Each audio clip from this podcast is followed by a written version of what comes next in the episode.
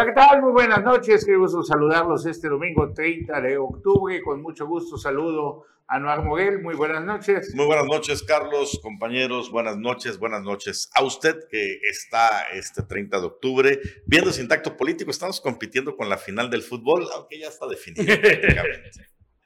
A Bruno Cárcamo, muy buenas noches. Utzilacaf, ¿qué tal? Muy buenas noches. Pues bienvenidos a una semana más de Sintacto Político, precisamente al periodista Ángel Ramírez. Buenas noches.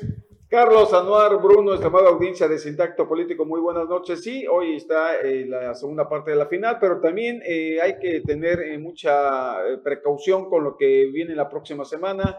Hay una, pues ya prácticamente una depresión tropical que se formó, la número 15, y que evidentemente nos va a poner a pensar toda la semana porque de, de estar entrando muy cerca al norte de Belice, bueno, pues estaría eh, afectando con su banda nubosa eh, las lluvias, por lo menos la parte eh, sur de Quintana Roo. Bueno, en este momento acaba de emitir la alerta azul la gobernadora Mara Lezama y dice lo siguiente, que se ha dado a conocer particularmente para los municipios de Otompe Blanco, Bacalar, Felipe Carrillo Puerto y José María Morelos. Se encuentra en alerta azul por el acercamiento del potencial ciclón tropical número 15. El sistema se mantiene en vigilancia permanente. Invitamos a los y a las quintanarroenses a mantenerse informados a través de los medios oficiales y a seguir las indicaciones de las autoridades.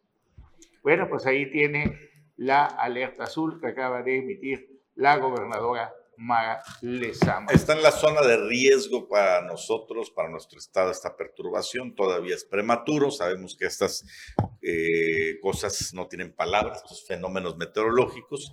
Por lo pronto apunta hacia ahí está, el, ahí está, ahí está el, cono de, de centro de Belice. Estaría entrando por el centro, de Belice. Más, y estaríamos más, ahí. más, hacia arriba, mira un poquito más hacia no, el norte. Si, si proyectamos, si, si, proyectamos la, el, la, la letra S, que es ahí donde estaría el jueves, veríamos que estaría entrando prácticamente por el centro. El jueves, pero, pero fíjate, o sea, así como va, si, si el, por ejemplo la H va hacia la parte donde dice Belice y para el jueves la está bajando. Esto quiere decir que los frentes fríos que están afectando en este momento la península de Yucatán están jugando un papel muy importante para que eh, en la medida que vaya acercándose lo vaya pudiendo digamos, eh, bajar, ¿no? Entonces hay que estar muy ahí atentos a ello, porque sí, la, la observación que hace Sanuar es, es muy, muy conducente, eh, cómo viene la S, la, la H y cómo baja ya eh, a tormenta tropical. Esto quiere decir que cada vez más los frentes fríos van a jugar un papel más preponderante. Sí, y pues en estos momentos está como la depresión tropical número 15 con más del 60% de probabilidades de convertirse en huracán en las próximas 48 horas. Y tenemos que estar atentos ahí. Bien, otro tema. Una de las graves enfermedades de Benito Juárez se llama la movilidad, el transporte. Y hay la siguiente información del municipio de Benito Juárez referente a este grave problema que se da en ese municipio.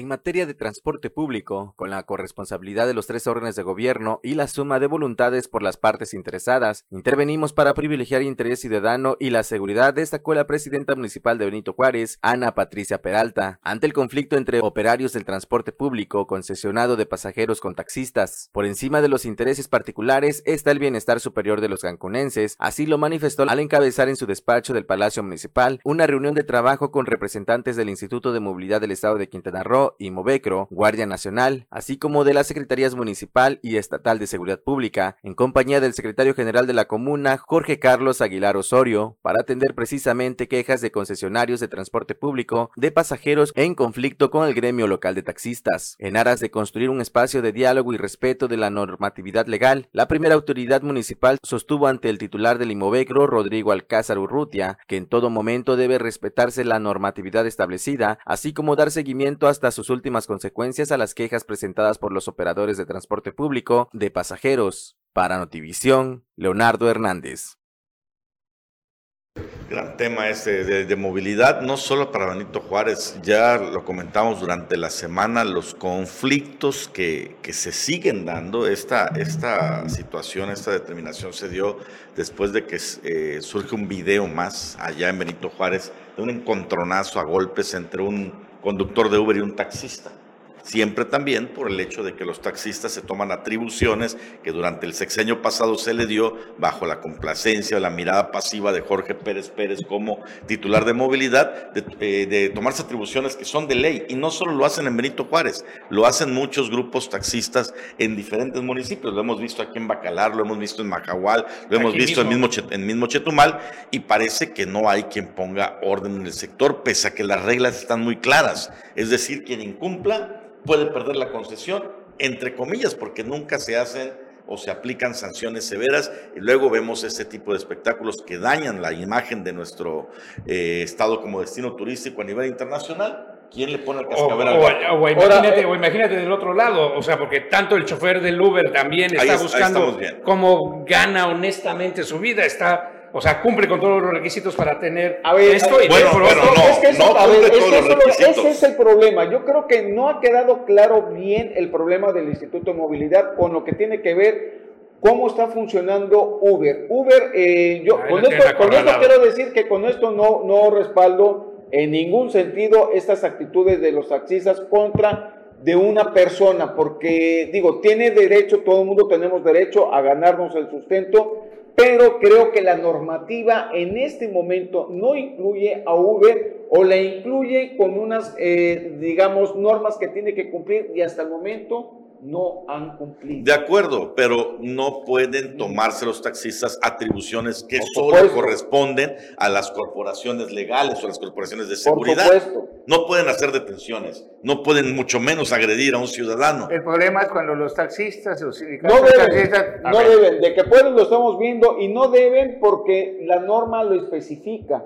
Tú bien eh, lo estás comentando que tienen precisamente qué hacer y qué no hacer. Sin embargo, ¿Quién lo está promoviendo? ¿Quién lo está aceptando? urge gente de Uber, aunque se enojen los taxistas. Pues aquí en la capital del estado le hablan sobre radiotaxi, no llegan imposible, nunca. Es imposible. Han maltratado a la gente. Y si eh, al hecho de que entre otra, una competencia, a los taxistas van a ser para que sean mejores y van a ganar quién? Los usuarios del transporte. Como aquí también en el tope blanco urge el transporte municipal, el transporte público ¿Y qué pasa? Que los sindicatos de taxistas patrocinan muchas veces campañas políticas. O candidatos. O candidatos. Y que nadie se, nadie se mete con ellos y por eso pueden hacer todo lo que ustedes ven en el video. ¿Quiénes pierden? Los turistas. Y al perder los turistas, nosotros, perdemos todos. Nosotros usamos ahora, imagínate que como turista vas a otro país, te subes al Uber, lo pides tú en tu celular demás y no te vuelvo, toca estar ahí en medio de todo eso. No vuelvo y cada día hay más ofertas para ir a mejores lugares. Se esperan más de 400 mil visitantes a nuestro estado durante este puente. Ahora, el Uber ya funciona en Mérida, Yucatán. En Yucatán ya Pero funciona, en todo el mundo. En Campeche, no, pero lo hablo de manera regional. Yo digo, ¿por qué no eh, puede entrar a Quintana Roo? Porque la mafia de la presión de los controlada por 17 sindicatos de taxistas evita que pueda entrar eso en perjuicio de todo. Y cuando entra y esto, o, entonces el Instituto de Movilidad no está funcionando. Entonces el Instituto de Movilidad apenas lleva un mes y medio. Acuérdense que vino en la época de Jorge Pérez, el amigo de Pedro Joaquín, el funcionario de Pedro Joaquín, con la complacencia de Carlos Manuel Joaquín González. Sí, pero el Instituto Movilidad no tiene un mes, o sea, eh, no, no, no lo vamos a tomar de cuando entra la nueva administración, vamos ah, a tomarla desde un principio. Ah, y desde ahí tiene que funcionar. Pero no funcionó. ¿qué entonces va, va, a ir con la misma inercia, entonces es un cuento de nunca acabar. Bueno, bueno, vemos que ya empezaron a haber reuniones. ¿Qué tenemos que hacer? Opinar y quejarnos de las cosas. De entrada se tiene que cambiar la ley, porque la ley es la que impide justamente la, operación de estas plataformas. En otros temas, la gobernadora Mara Lezama gobierna de manera distinta para alcanzar resultados. Es el comunicado oficial del gobierno del estado de Quintana Roo. A ras de piso, para escuchar la voz directa de la gente en las calles, la gobernadora del estado, Mara Lezama Espinosa, recorrió zonas de la colonia Pacto Obrero Campesino a fin de atender añejos problemas comunitarios y que la capital recupere poco a poco su brillo. A los vecinos, la gobernadora Mara Lezama dijo que es necesario que Chetumal retome su dinamismo. Hay que hacer lucir esta ciudad capital en cada rincón, en cada colonia. Todos ustedes son importantes y de esto se trata este nuevo acuerdo por el bienestar y desarrollo, empezando por Chetumal, que será siempre nuestra gran capital. Mara Lezama reiteró que en este nuevo gobierno habrá un cambio profundo, con una nueva forma de hacer las cosas y los funcionarios dejarán el escritorio para estar en territorio. En esta ocasión, la secretaria de Obras Públicas, Irazú Marisol Sarabia May, estuvo presente en el recorrido, así como la presidenta municipal, Jensuni Martínez. En la colonia Pacto Obrero, el gobierno del estado trabaja en el mejoramiento de una calle que, además de inundarse, se convirtió en un basurero. Anteriormente, el ayuntamiento trabajó en la iluminación. La gobernadora Mara Lezama exhortó a evitar basureros clandestinos que afecten la salud de niños, jóvenes y adultos mayores. Para Notivisión, Leonardo Hernández. Y sobre este tema de la basura, en un ratito más les voy a mostrar a dónde puede ir de embajador el exgobernador Carlos Manuel Joaquín González, acompañados de sus socios, de sus más cercanos exfuncionarios. Oye, ¿por qué momento la basura? ¿Ah? ¿Qué es basura? Ahorita te lo voy a mostrar, no, te, voy a mostrar a dónde puede ir, tiene que ver con la basura. Ah, bueno. ¿No? Y ya ven que dicen los algunos de Morena que son austeros, que no son fifís, que broncas. Pues miren dónde captaron al presidente nacional de Morena y eso lo publica mi amigo Simón Benítez en, su, en el Chaquiste. Miren dónde está don Mario Delgado, Mario Delgado. está, en la Fórmula 1, hombre. Le, mandaron boletos gratis, seguramente. A ver, después de lo de Shema, donde que no vamos a eventos fifís y tener que hacer explicaciones que no era así, que miren, que, que sí nos importa mucho la Fórmula 1, sí queremos después. Ahí, está todo. 20 mil varitos cuesta el boleto, Carlos. 400 mil no, no, no, y eso nada más fue, si lo hubieran buscado. Un día este, unas Pero, pero yo, te, yo sí te aseguro que. Está todo el gabinete de la Sheinbaum ahí. Fácilmente, ¿no? Y yo creo que la mitad van así de colados. Hasta los hijos. Disfrazados. Solo para todo cubrebocas ya no te reconocen. Disfrazados de Catrinas. es que mira, así no se le conoce porque trae lentes. trae lentes oscuros. F1, bueno, fueron a apoyar a Checo. Bueno, y mientras tanto, a nivel ya de noticias nacionales, denuncian a Laila Sansores por Ricardo Morel. ¿No bueno? Bueno, denuncian. Sí, pero, pero digo, es que también eh, Laida Sansores está creyendo que Ricardo Monreal es eh, Alito Moreno, creo que se está equivocando. Evidentemente no son lo mismo, eh, Alito Moreno viene de caída, su partido está prácticamente out en home. Entonces, le había anunciado que ahí en, en el martes del Jaguar iba eh, a sacar algo de... Que finalmente lo sacó, pero que eh, se fue incluso a la mañanera, el presidente dijo que no, bueno, pero no te pierdas la maravilla de, de, la dramatización con las voces y todo. ¿eh? Como tiene que ser. como tiene que ser. Finalmente, política. Ricardo Monreal no es Alito Moreno y en este momento Ricardo Monreal tiene el poder político en el Senado y eso le va a favorecer mucho más de lo que Alito pudo haber hecho. Y yo insisto, Ángel, no nada más el poder político, el poder de los medios. Fíjate que tener la editorial de Templo Mayor de Reforma a tu favor a ver, a ver cuántos políticos quieren tener eso. Fifís, chairos, no, como sea. ¿Cuántos de la clase política quisieran poder tener el acceso a esa tribuna? Y ahí estuvo. Y bueno, le, va a pues, salir el tiro por la La, la, ventaneada, pues ya está en los medios de comunicación de nacionales y también de Campeche. 83 propiedades presuntamente compradas en cash. Fue la respuesta. Fue la, respuesta, fue la denuncia que hizo pues el suplente en el Senado de Ricardo Monreal en la recién nombrada Hora del León, que nace como respuesta a Laida Sansores y pues su Hora del Jaguar. Y vamos a ver si la próxima semana también hay Hora del León. ahí están nada más las, las 83 propiedades. Ocho, dice, son propios. Siete son compartidos. Hay otros que son de su familia y demás, pero bueno, pues todo, todo la apunta a ella, que es la líder del clan Sansores San Román. Pues sí, Imagínate nada más el poderío económico de la familia Sansores allá. Sí, pues. Y aparte le renta a la Son, además. Y tiene 5 kilómetros de playa privada. Bueno, vámonos a un corte y a regresar a dónde podría ir de embajador el exgobernador Carlos Manuel Joaquín González junto con su gabinete, con algunos del gabinete. Vamos a corte, regresamos aquí en Sin Político.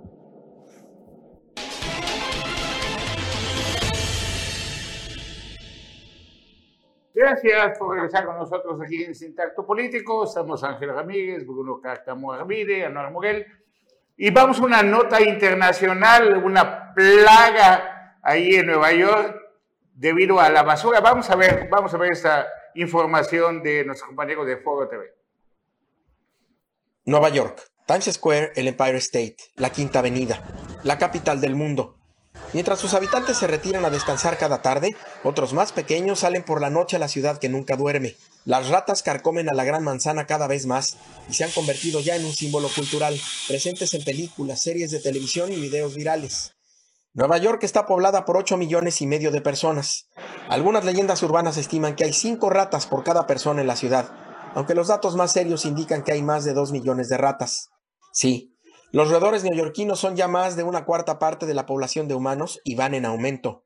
We understand that there are uh, reports of people seeing more rats in the streets of New York. Rats everywhere. Subway full of them.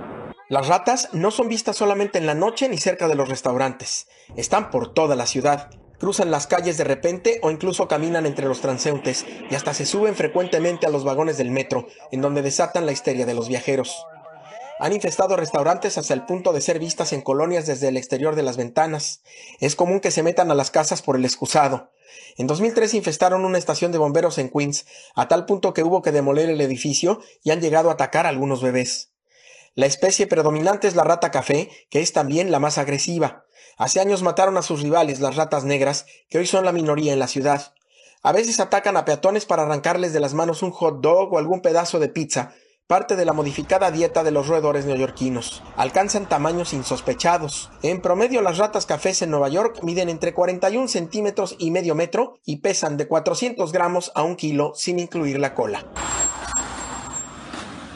El principal problema generador de ratas son los hábitos de manejo de la basura en Nueva York. Right now, if people put their trash out at 4 p.m. and we don't come until 8 or 9 a.m., you have trash out on the street more often than you don't have trash out on the street. Para contener el aumento de roedores y las múltiples enfermedades que conllevan, la ciudad de Nueva York está buscando cerrar a las ratas las puertas de su buffet diario. These bags we know serve as an all-you-can-eat buffet for rats, and we'd like to shut down that buffet. We're proposing that these bags go out at 8 p.m. instead of 4 p.m. We are going to do more collection on the overnight shift instead of the morning shift. Porque como dicen en el argot neoyorquino, si no comen, no respiran. If they can't feed, they can't breed. I honestly believe they can't control it. They're everywhere. En Nueva Hubo mucha basura en los últimos seis años en Quintana Roo. ¿Y en qué lugar podrían pasar desapercibidos los exfuncionarios? ¿Y dónde estaría bien que se vaya el embajador Carlos Joaquín? Donde sea uno más o una más. Bien, y en otro de los temas que tenemos ya a nivel, pues ya a nivel local, uno. Ay, perdón, pero es que a nivel local también tenemos, eh, si el promedio es de 45-50 que hay de unos 65 a unos 75 y unos 60-70 kilos. Ah, el, tamaño. el tamaño de, la, de, unos, tamaño, de unos 65 a unos 75 promedio. Por ahí, ¿no? promedio. Sí, hasta para eso un su inglés está bueno para comer. bueno, en temas locales. En otros de los... A partir de eh, 21 a 30, hace 21 horas con 25 minutos que oficialmente vamos a estar una hora adelantados del resto de eh, eh, la República, al menos una hora con respecto del centro, dos horas con respecto del Pacífico y tres horas con respecto del noroeste. Esto ya debido al cambio de horario, se eh, quita el horario de verano y lo que es Quintana Roo, vamos a estar una hora adelantados, vamos a hacer el uso horario más adelantado del país, cinco horas anterior al meridiano de Greenwich. Y pues esto será por el resto de nuestras eh, existencias hasta que los legisladores no determinen otra cosa. No, no, no. ¿Qué debería de ser? Un año. Yucatán y Campeche también deberían A ver, ¿solo va a durar un año? ¿Por, qué? Cuéntanos. No, porque solo es un año el cambio de horario. No, no, no, es que ya, el cambio de horario se eliminó. ya, no, hay horario de verano. A nivel federal, el horario de verano ya se eliminó. O sea, ya nunca se va a cambiar el bueno, horario. Bueno, aquí en Quintana Roo amanece a las 6 de la mañana, oscurece a las 6 de la tarde. En el uso horario que tenemos actualmente, que hay que decirlo, no es el correcto se cambió por capricho de empresarios de la zona norte que querían tener el mismo horario que, el que Miami. Miami y se pasaron por donde ya saben el tema del, de las líneas. Que así como está el mapa, o sea, somos prácticamente solos. Eh, no somos prácticamente, somos. Sí, entonces el asunto, el asunto es que nosotros tenemos el único uso horario del Caribe y esto hace precisamente que seamos los únicos que estamos eh, una hora adelantado, porque recuerden que el horario eh, se atrasó el reloj a nivel del resto de la República. De los demás. Bueno, en otro de los temas, ya pasaron dos meses que tomaron protesta los diputados de la decimoséptima legislatura, ya costaron 80 millones de pesos, que es el promedio de mensual que tienen de presupuestos, de 40 han pasado dos meses. En esos 80 millones de pesos que se han gastado de los impuestos, Ángel Ramírez, ¿Qué es lo más aplaudible de los diputados? Bruno, Anual.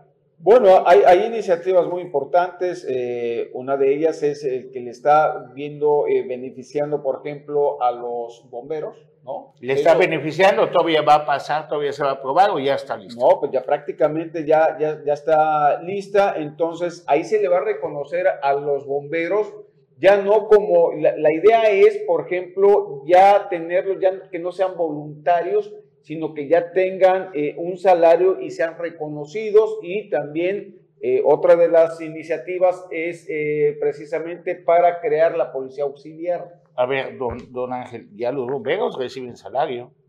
No, o sea, a ver, ellos reciben un salario, pero es voluntario. O sea, el mantenimiento de los bomberos es voluntario, no está, no depende del gobierno propiamente, sino está a merced de lo que puedan recibir no está eh, eh, eh, dentro de la nómina como cualquier otra institución de gobierno.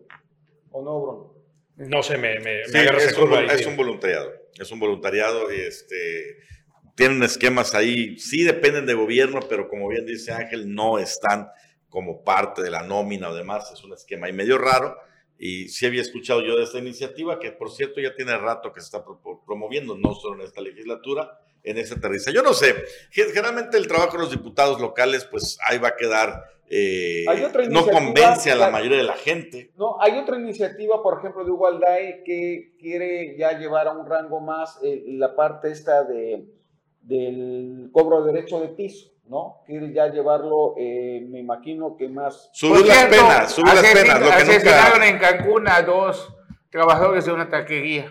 Precisamente por eso. Entonces, ¿qué va a pasar con esa Van a endurecer las penas que no funciona. Ya se ha comprobado totalmente que endurecer las penas. Hacer, no, sí, claro, pero, 80 millones pero, pero ¿para qué hacer lo mismo de siempre? es peor quedarse con los brazos cruzados. No, bueno, Yo creo que la iniciativa más importante y más ruidosa. La policía tiene que hacer su trabajo. La del aborto la despenalización del aborto, que finalmente esta legislatura. legislación. No, no, esta legislatura sí toma la responsabilidad de hacer la urbanización. La podrían haber pateado, como la anterior, y como, la, y como la previa. Eh, finalmente, esto sí es madruguete, eso sí. O sea, le tuvieron miedo a los Provida que se manifestaran a las 4 de la mañana. La prueba justamente arrancando la semana que concluyó ayer. Bueno, hay otras, hay otras, hay otras que tienen que ver con el gremio, hay otras que tampoco pertenecen a, ver, esta. ¿Con qué gremio, Con el gremio de periodistas. ¿Qué tiene que, pero ya en la, ya nos engañaron en varias legislaturas,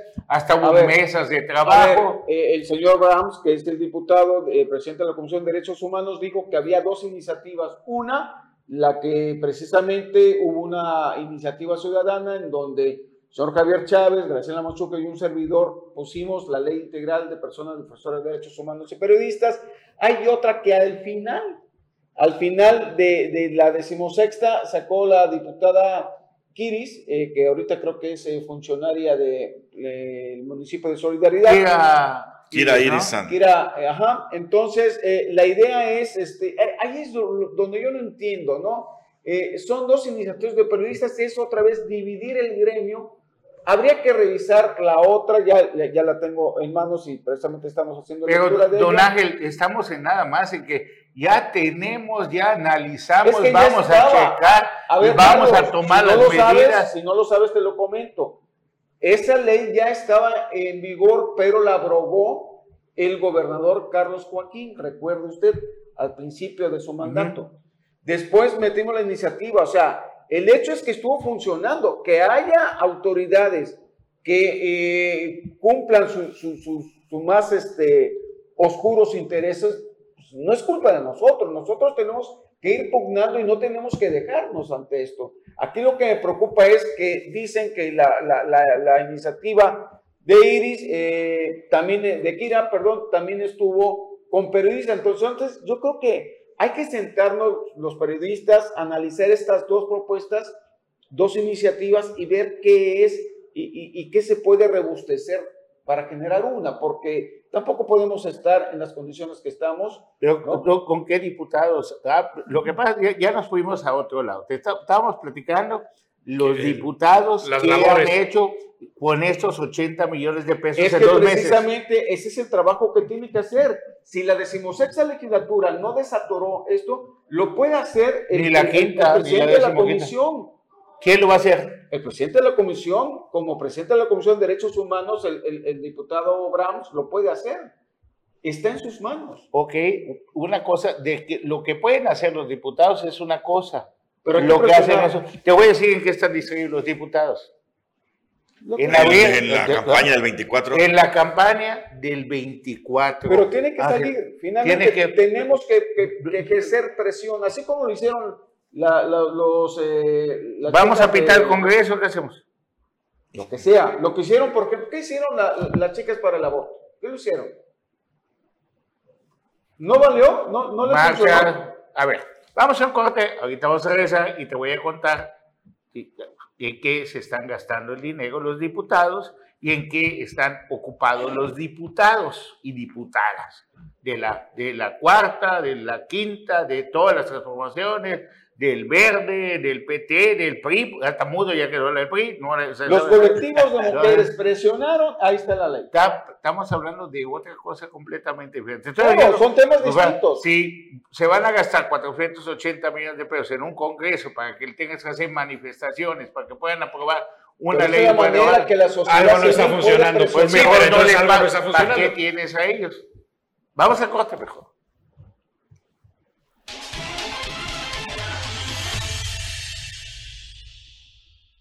Gracias por continuar con nosotros. Y Anuar Ángel Bruno le estaba platicando que qué es lo que tienen en la mente los diputados. No es legislar para defender a los periodistas o derechos humanos, que mejor no, están en campaña para elegirse o para ser presidentes municipales. Estefanía Mercado ya abrió, ya abrió su casa de campaña, digo, su casa de gestión en solidaridad.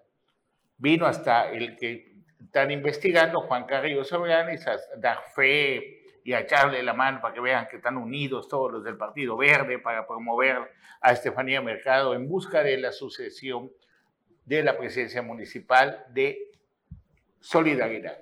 Hugo Alday acaba de abrir su casa de campaña, de gestión, perdón, en Benito Juárez, también en busca de la presidencia municipal o de una carta de negociación el día de mañana. Esta semana también un espectáculo grande en Cozumel. Renan Sánchez Tajonar abrirá su casa de campaña de gestión ahí en la isla de Cozumel para ayudar a la gente de Cozumel cuando todos saben que quiere ser el candidato a la presidencia municipal de Cozumel. Entonces, lo que no está prohibido está permitido. Quien hace la ley hace la maña. Y ellos viven en completo, en completo este, campaña eterna, permanente, como lo hace el señor presidente de la República, Andrés Manuel López Obrador. Y lo de legislar, bien, estamos checando, estamos analizando, vamos a ver, sí, te voy a atender, pero al final de cuentas, lo que no les conviene no lo van a aprobar nunca por el bien de la sociedad. Mira, hay un primer tema, Carlos, sería eh, precisamente, Anuar, lo comentamos en la anterior legislatura, la, la, urgencia, no necesidad, la urgencia de poner un marco legal a la participación y a la ayuda que dan los diputados a la población. Porque eso se abre, o sea, en, ningún otro eh, eh, puesto de gobierno o de, eh, más bien, ningún otro puesto que se elige por la voluntad, o sea, que se elige por, por el voto directo, tiene la capacidad de abrir y dar dinero. Porque no está fiscalizado. De, otorgar medicinas, de todo. Y aquí son millonadas lo que. A ver, te, voy a, te, voy a, dar 500 pesos y me firmas por 2000. ¿Quién te no, va a bueno, deja tú, ese, ese es el manejo por abajo. Yo estoy hablando ya eh, a nivel político, lo que se da y lo que se entrega. Escucha como todo mundo, eh, eh, cuando alguien necesita un triciclo para trabajar o cuando se necesitan unas medicinas o cuando se necesita X cosa, ¿a quién van? Al diputado de inmediato. ¿Y de dónde lo saca el diputado? Es la primera. ¿De dónde lo saca el diputado? Esa sería la gran pregunta. ¿De dónde? De su lana que le dan para gestión. La casa de representación está en ley. está, están las, sí, están las casas de representación y está una lana para gestión que se duda que llegue a la gente. Ese es el tema está regulado, pero ¿qué hacen los diputados? Meten credenciales de electores. Por todos lados. Te ponen ahí firmas falsas y ya está. ¿no? Ya salió, ya dimos a doña ¿Con qué vas a pagar? ¿Con qué pagas la renta de tu casa de gestión? Hay un recurso para ello. Hay un recurso. ¿Y con qué le pagas a los empleados que están en tu casa de gestión? Están en la nómina. Están en la nómina. O sea, es legal. Eso sí está. Eso sí está. O sea, habría que entonces revisar lo que dice eh, Bruno, revisar qué está en ley y qué se puede hacer para poner, digamos, un candado, ¿no? En ese sentido. Transparentar los recursos. Ahora, o lo que quiera hacer la gobernadora Mala ahora, esto, decir, esto se reduce eso y se redistribuyen los recursos. Esto lo que tú a eso pasa a través de las secretarías que deben de, Lo que atender. tú dices, Carlos, es un hecho, eso es lo que se está haciendo, es la realidad. Sin embargo, eh, el ciudadano lo que menos debe de hacer es cruzarse los brazos. Si ya estamos viendo que eso está sucediendo, hay que estar presionando. Los grupos colectivos les están funcionando. No quiere decir que todos van a hacer lo mismo. O sea, hay que también como ciudadanos tener idea de cómo... Ahora, Ángel, yo te pongo mucho en tela de juicio qué tanto fue la presión del grupo de colectivo, que no lo dudo que tuvo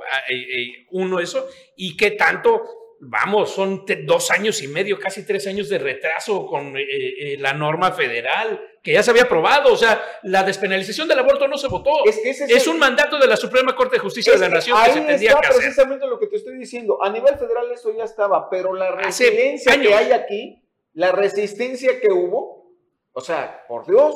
¿Cuál resistencia? la resistencia que... De aplazarlo, aplazarlo, que nadie quiso tomar la papa, como ¿Y resistencia de parte de quién? Pues del gobierno mismo, o sea, de los legisladores, Entonces, de, aventar ¿quién, la ¿quién manda en un Cuando congreso? Hablo de gobierno hablo yo eh, de, de, todas las instancias, incluyendo el Congreso del Estado. Hubo resistencia. Ahí, ahí, ahí, perdimos cuánto, dos meses, cuánto fue el año pasado, a finales, precisamente hace un año, que estuvo prácticamente para un, un, periodo, fue prácticamente todo. Ok, todo vamos al, al tema de que vamos a ver cuánto va a funcionar la casa de gestión. ¿Sabes dónde no va a haber casa de gestión? Lo dudo mucho. ¿Cómo se llama el hijo, uno de los hijos putativos políticos de Jensuni Martínez, que es diputado? Omar. Omar, Omar Martínez, Omar Rodríguez. Omar Rodríguez. Omar Rodríguez. ¿Ya abrió su casa de gestión? Ya. ¿Dónde está? Tienen, todos tienen eso. ¿Dónde está la de Omar? No lo sé, pero, a ver. la hizo. A ver, lo que quiero dar a, entender es de que abre Estefanía en busca de la candidatura por soledad y viene diputados federales en grandes show, todo. ¿Por qué? Acompañarlo en una casita de gestión. Acompañar en una casita de gestión. Qué importante. Pues, bueno, ¿por qué Omar? Porque están en campaña. Tú lo dices. Ok, ya que, bueno, yo, tú también lo has dicho o no crees que están en campaña. Por supuesto que sí. Ah, bueno, ¿por qué Omar no la abre? Es que, ¿quién te dice que no la abrió? ¿Dónde está? Pues, pues no se anunció. todos tienen, en, ley, tienen el derecho, el recurso de abrirlo. a lo que va es, ¿sabes por qué no ¿Tú lo crees publicita? que el señor Omar va a dejar ese dinero no. ahí en ventanilla? Sí, a ver, no lo abren en grande porque aquí no hay discusión. Ya está marcado. Aquí no hay aspiración. Aquí no hay aspiración. Como es hijo putativo de Enzuni y Enzuni lo más seguro es que se intente reelegirse, no hay ningún problema, no importa publicitarlo. ¿Dónde tenemos que hacer el escándalo? En Cozumel. Con Renan Sánchez. Con Renan Sánchez Tajonar. Apoyado con el dueño del Congreso y superasesor Solidaridad. Benjamín Vaca. En solidaridad, en solidaridad con Estefanía Mercado. A lo mejor al rato sale un candidato del Partido Verde por Otompe Blanco y a lo mejor sí vienen a inaugurar. No hay nada, No hay. no hay nada. En, los días- en el Congreso no Ya está, 24 dada, no va a haber. ya está dada la orden, aquí no hay discusión. Es Jensuni Martínez la que va a tratar de elegirse, cuando menos por la alianza de los partidos. Es correcto. Desde aquí al 24. El tema va a ser. hay- En Carrillo las cosas de Puerto, gestión a ver, solo toman relevancia ver, en esas En circunstancias. Carrillo Puerto, Alicia Tapia. Vamos a ver qué escándalo arma con la apertura de su casa de campaña. Y te A lo dónde. haga- a lo mejor no haga el escándalo. ¿Sabes dónde de va el van escándalo? abrir, La van a abrir. Sí, pero no de escándalo. ¿Sabes dónde va a haber de escándalo? De menos. Cuando abra Isaac. Hanix, ya abrió Hugo Elday, cuando abran los que aspiran a ser los sucesores de Ana Patti Peralta. No, pero yo creo que Benito Juárez también está planchadísimo, Carlos. Eso ¿Ah? debe estar más que hablado, No, palomeado. ahí No, en Benito no, Juárez no está abierto, planchado. está abierto el tema. muy Ahí abierto. está abierto. La Ya jugada, lo, lo soltaron a competir. No está amarrado. La importancia de Benito Juárez es tan grande económicamente Que van a soltar a todos. Sueltan a todos. Uh, prepárate. A todos Sí, sí, sí. los aliados de Morena. Van a soltar a los del Partido Verde y vas a ver ahí a un Pablo Bustamante. Ahí va a haber sangre a la yugular. Vas a ver a un Isaac Hanix, vas a ver a un Walday. a la propia Ana Pati Peralta. Ana Pati. Vas a ver a Anaí A- González. Anaí, a Maribel. Una, a Maribel, que sin duda siempre es un factor. Vas a ver alzar la mano hasta un Alberto Batú. Tienen que escandalizar su promoción para que su negociación sea en grande. Si no, vamos a ver quién es la diputada de José María Morelos o el diputado. Vamos a ver a Chacón que abra con escándalo su casa de campaña. Cuando ya está pactado que Luis Borges Jan sea el que va a intentar la reelección Y Mario Por- Hernández también en Carrillo Puerto. y María Hernández en Carrillo Puerto.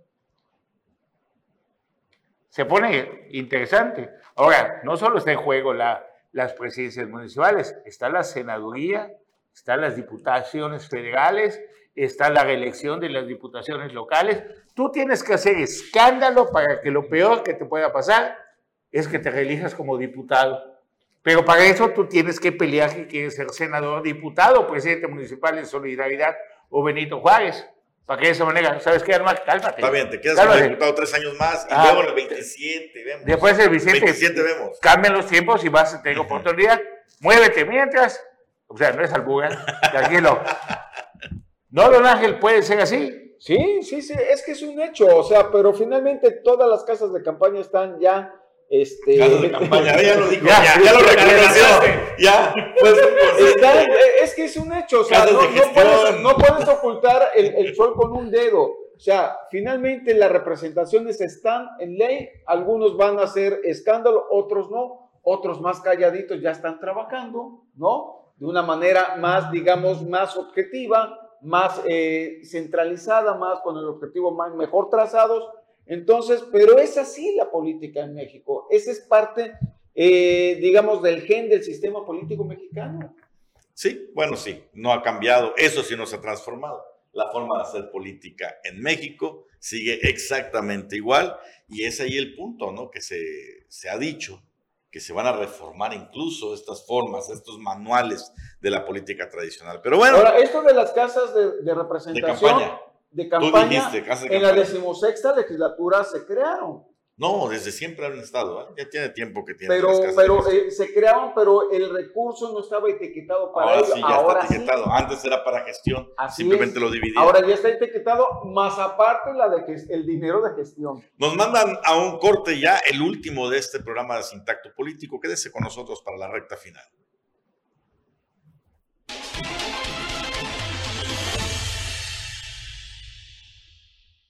Ya, ya de regreso, Bruno.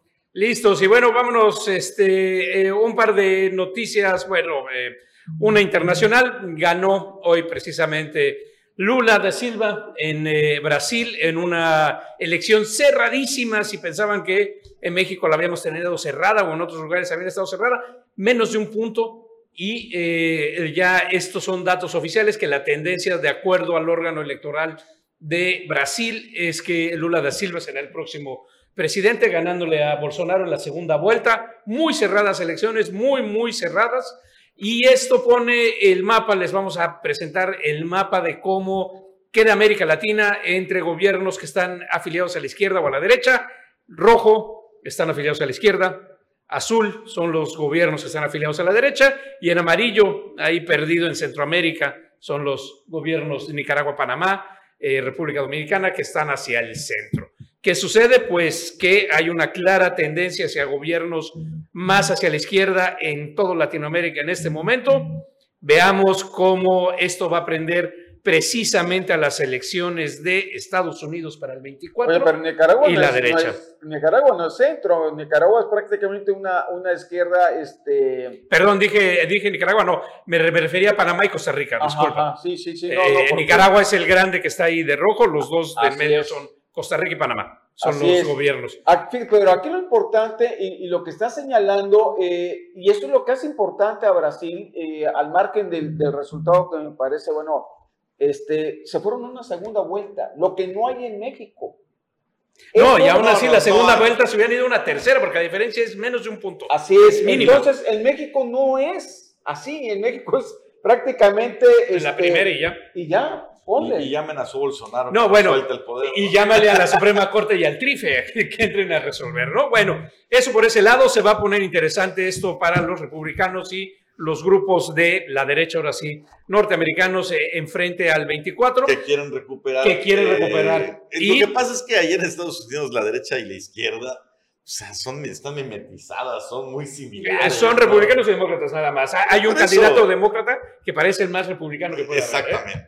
Y bueno, eh, también en la semana, el 27, eh, eh, mediados de la semana, se aprobó finalmente con 17 congresos la reforma constitucional para que la Guardia Nacional esté en funciones y el ejército siga en la de seguridad puro hasta trámite. el 28. Pero lo interesante es, si podemos ver el mapa, lo interesante es eh, de toda la vuelta que dio Adán Augusto, se detuvo, eh, no, es el de la República Mexicana, el de México, se detuvo nada más al conseguir 17. ¿Y cuáles son los 17 estados que sí se metieron? Es eh, Baja California, Sonora. Sonora. eh, lo interesante es que, por ejemplo, Chihuahua, con todo el tema del problema de seguridad, Coahuila, con todo el tema de seguridad, no votan ahí. No, no fue a, a buscar ni a, ni a presionar nada de esto. Guerrero tampoco va y presiona. Entonces es muy Los interesante quiénes se el quedan. Bajío, el. Bajío nada más y el sur, porque ni siquiera el sureste, sino el sur. Quintana Roo, obviamente, el primer aliado. Está muy en claro que aquí el tema era Bueno, más. pero ya se cumplieron los 17, no quiere decir que los demás no vayan al rato a, a también a pronunciarse en el mismo sentido. Pues ya ¿no? ni lo van a buscar, hombre. Solo ya es el- así como es el eso. Ya no necesitemos, ya No, ni lo yo discutamos. todavía no entiendo a qué, en qué le ayuda a Quintana Roo la Guardia Nacional. No, esto fue político. O sea, esto, mira, por eso el mapa. El único que sí tiene ahí, los únicos dos que sí tienen que ver, Tamaulipas, Baja El California, ejército ha dado los golpes. Sonora. Pero de ahí en fuera, si ves, Chiapas y acaso, pero de ahí en fuera, los, los estados que aprueban eh, eh, lo de la Guardia Nacional son los que menos relevancia o menos problemas de seguridad tienen en el mapa.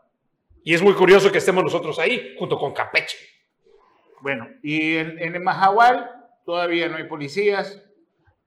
Este, ha habido varias solicitudes por parte del alcalde de que regrese por lo menos algunos policías.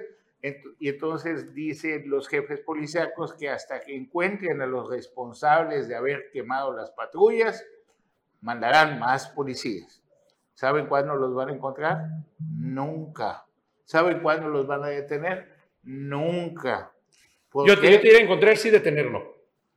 Bueno, no, porque Saber, Mahahual, sí. Saber, exacto. saber con la complicidad o por la negligencia del gobierno anteriores, ha crecido de manera desordenada y propiciando muchísimas invasiones. Y hoy eh, toda esa gente que ha estado habitando de manera irregular todo lo que es la costa maya ya está unida. Entonces, si no pudieron desalojar un predio por cuestiones de seguridad con 70 elementos, con 12 patrullas, mucho menos van a poder detener a alguien cuando fueron todos. Es como cuando ve- veíamos la película del zorro. ¿Se acuerdan que todos se disfrazaron de zorro? ¿Y quién es? Es él, es él, es él, es él. Pues, y como- Igualito. y hoy en día, como están las leyes que le dan todo para que, que no se cumplan las leyes. Pero ahí viene nuestro sistema de justicia, el Tribunal Superior de Justicia, viene la Fiscalía, pero aún cuando avances tú en la Fiscalía, llegas al tribunal y se empantana todo. En uno de los casos de, los que he estado denunciando constantemente, programaron una audiencia que por la pandemia, que desde agosto que se vaya hasta febrero, ¿y con quién puedes gestionar que, no, que ya no hay pandemia? Para los del tribunal, viven en pandemia toda su vida. ¿Por qué no avanza? Porque están tan saturados de expedientes que han dejado que se rezaguen, que no tienen tiempo. Cuando dice cumplirse el término de la ley, pues ya los interesados ya no viven aquí, ya, ya no están en este mundo. Muchísimas de las cosas que suceden en la Procuración de Justicia, que es más empantanado en el tribunal que muchas veces en las fiscalías, sin quitarle también las anomalías que se dan en la fiscalía.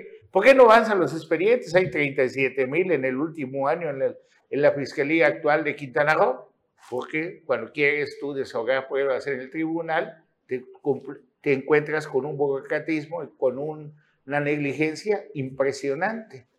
Cuando quieres tener algún problema con notarías, el presidente de notarías solapa y protege a todos los notarios que se prestan a fraudes procesales. Y si no, los licenciados se vuelven directores jurídicos y con todo el poder que les da ese puesto, también empatan, las cosas.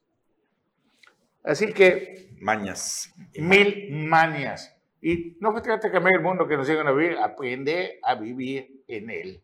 Así que mientras tanto, voy a comprar mi botella de spray, como dice mi compañero y amigo Ángel Ramírez, para que se aprueben las leyes de los derechos humanos a todos los seres de este Quintana Roo que tanto amamos. Ángel. El próximo domingo nos estaremos viendo aquí. Uno. Nos vemos próximo domingo. Feliz Canal Pichán, Día de Muertos. Anual Gracias por acompañarnos en esta emisión de Sintacto Político. Bueno, ya ve que lo de la final del fútbol ya estaba prácticamente definido. Pero va ganando Toluca, ¿eh? Sí, pero pues, para que remonte. Ah. Estrategia, estrategia. Bueno, pues muchísimas gracias por vernos. Le mando un besito a mi suegra Mima y un saludo siempre y un agradecimiento por su confianza a nuestro director general, don Carlos Toledo Carunel, y a su esposa, doña Aira Torres Vaca. Muy buenas noches. Ya empataron.